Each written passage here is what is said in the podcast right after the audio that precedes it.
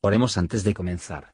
Señor, por favor, déjanos entender tu palabra y ponerla en nuestros corazones. Que moldee nuestras vidas para ser más como tu Hijo. En el nombre de Jesús preguntamos. Amén.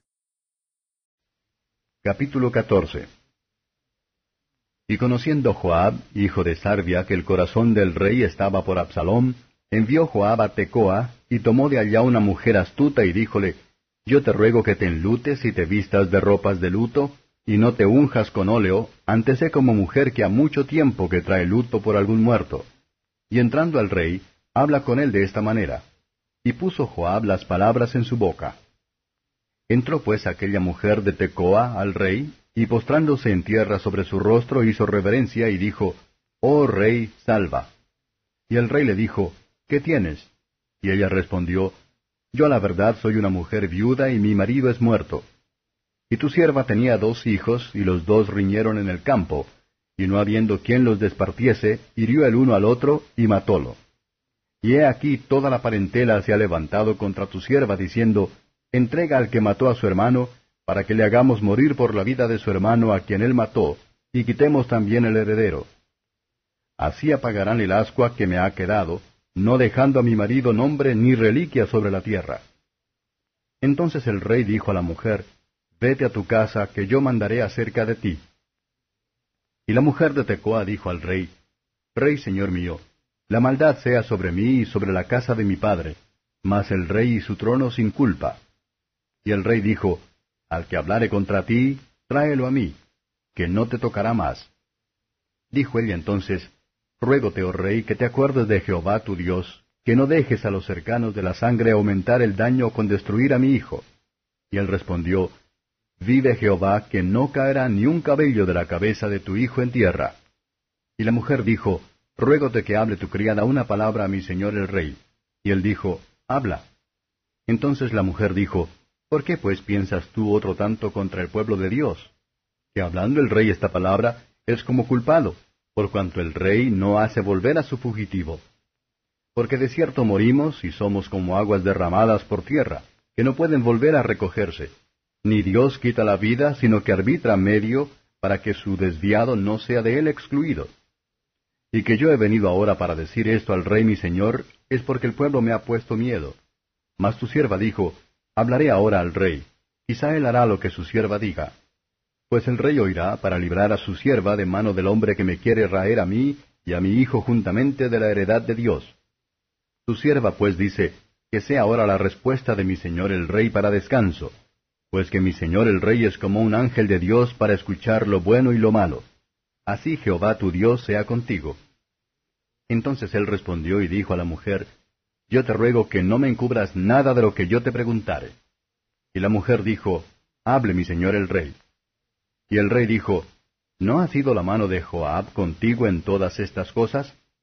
Y la mujer respondió y dijo, Vive tu alma, rey, señor mío, que no hay que apartarse a derecha ni a izquierda de todo lo que mi señor el rey ha hablado, porque tu siervo Joab, él me mandó, y él puso en boca de tu sierva todas estas palabras.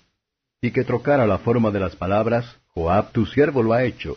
Mas mi señor es sabio, conforme a la sabiduría de un ángel de Dios, para conocer lo que hay en la tierra. Entonces el rey dijo a Joab, He aquí yo hago esto, ve y haz volver al mozo Absalom. Y Joab se postró en tierra sobre su rostro e hizo reverencia, y después que bendijo al rey dijo, Hoy ha entendido tu siervo que he hallado gracia en tus ojos, rey señor mío, pues que ha hecho el rey lo que su siervo ha dicho. Levantóse luego Joab y fue a Jesur, y volvió a Absalom a Jerusalén. Mas el rey dijo, Váyase a su casa y no vea mi rostro. Y volvióse Absalom a su casa y no vio el rostro del rey. Y no había en todo Israel hombre tan hermoso como Absalom, de alabar en gran manera. Desde la planta de su pie hasta la mollera no había en él defecto. Y cuando se cortaba el cabello, lo cual hacía al fin de cada año, pues le causaba molestia, y por eso se lo cortaba, pesaba el cabello de su cabeza doscientos ciclos de peso real. Y naciéronle a Absalom tres hijos y una hija que se llamó Tamar, la cual era hermosa de ver. Y estuvo Absalom por espacio de dos años en Jerusalén, y no vio la cara del rey. Y mandó Absalom por Joab para enviarlo al rey, mas no quiso venir a él, ni aunque envió por segunda vez, quiso él venir.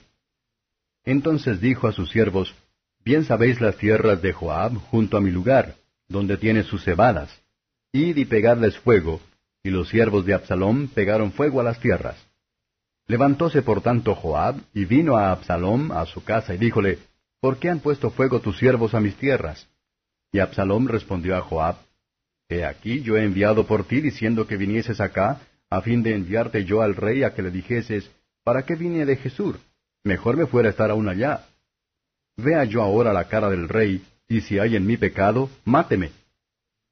Vino pues Joab al rey, e hízoselo saber. Entonces llamó a Absalom, el cual vino al rey, e inclinó su rostro a tierra delante del rey. Y el rey besó a Absalom. Comentario de Matthew Henry II Samuel capítulo 14, versos 1 a 20. Podemos notar aquí, como esta viuda suplica misericordia de Dios, y su clemencia hacia los pobres pecadores culpables. El estado de los pecadores es un estado de destierro de Dios. Dios perdona a nadie que la deshonra de su ley y la justicia, ni que son impenitentes, ni al fomento de delitos, o el dolor de los demás. Versos 21 a 24. David se inclinaba a favor de Absalón, y sin embargo, por el honor de su justicia, no podía hacerlo, pero después de la aplicación hecha para él, que puede mostrar los métodos de la gracia divina. Es cierto que Dios tiene pensamientos de compasión hacia los pobres pecadores, no queriendo que ninguno perezca. Sin embargo, solo se ha reconciliado con ellos a través de un mediador, quien aboga en su favor. Dios estaba en Cristo reconciliando al mundo consigo mismo, y Cristo vino a esta tierra de nuestro destierro, para llevarnos a Dios, Versos 25 a 27. Nada se dice de la sabiduría y la piedad de Absalón. Todo aquí se dijo de él, que él era muy guapo. Un pobre elogio para un hombre que no tenía nada más en el valioso. Más de un alma deformada contaminado habita en un cuerpo justo y hermoso. Y leemos que él tenía una muy fina cabellera. Era una carga para él, pero no quería cortar todo el tiempo que podía soportar el peso. Lo que alimenta y gratifica orgullo, no se quejaron de, aunque incómodo. Que el Señor nos conceda la belleza de la santidad.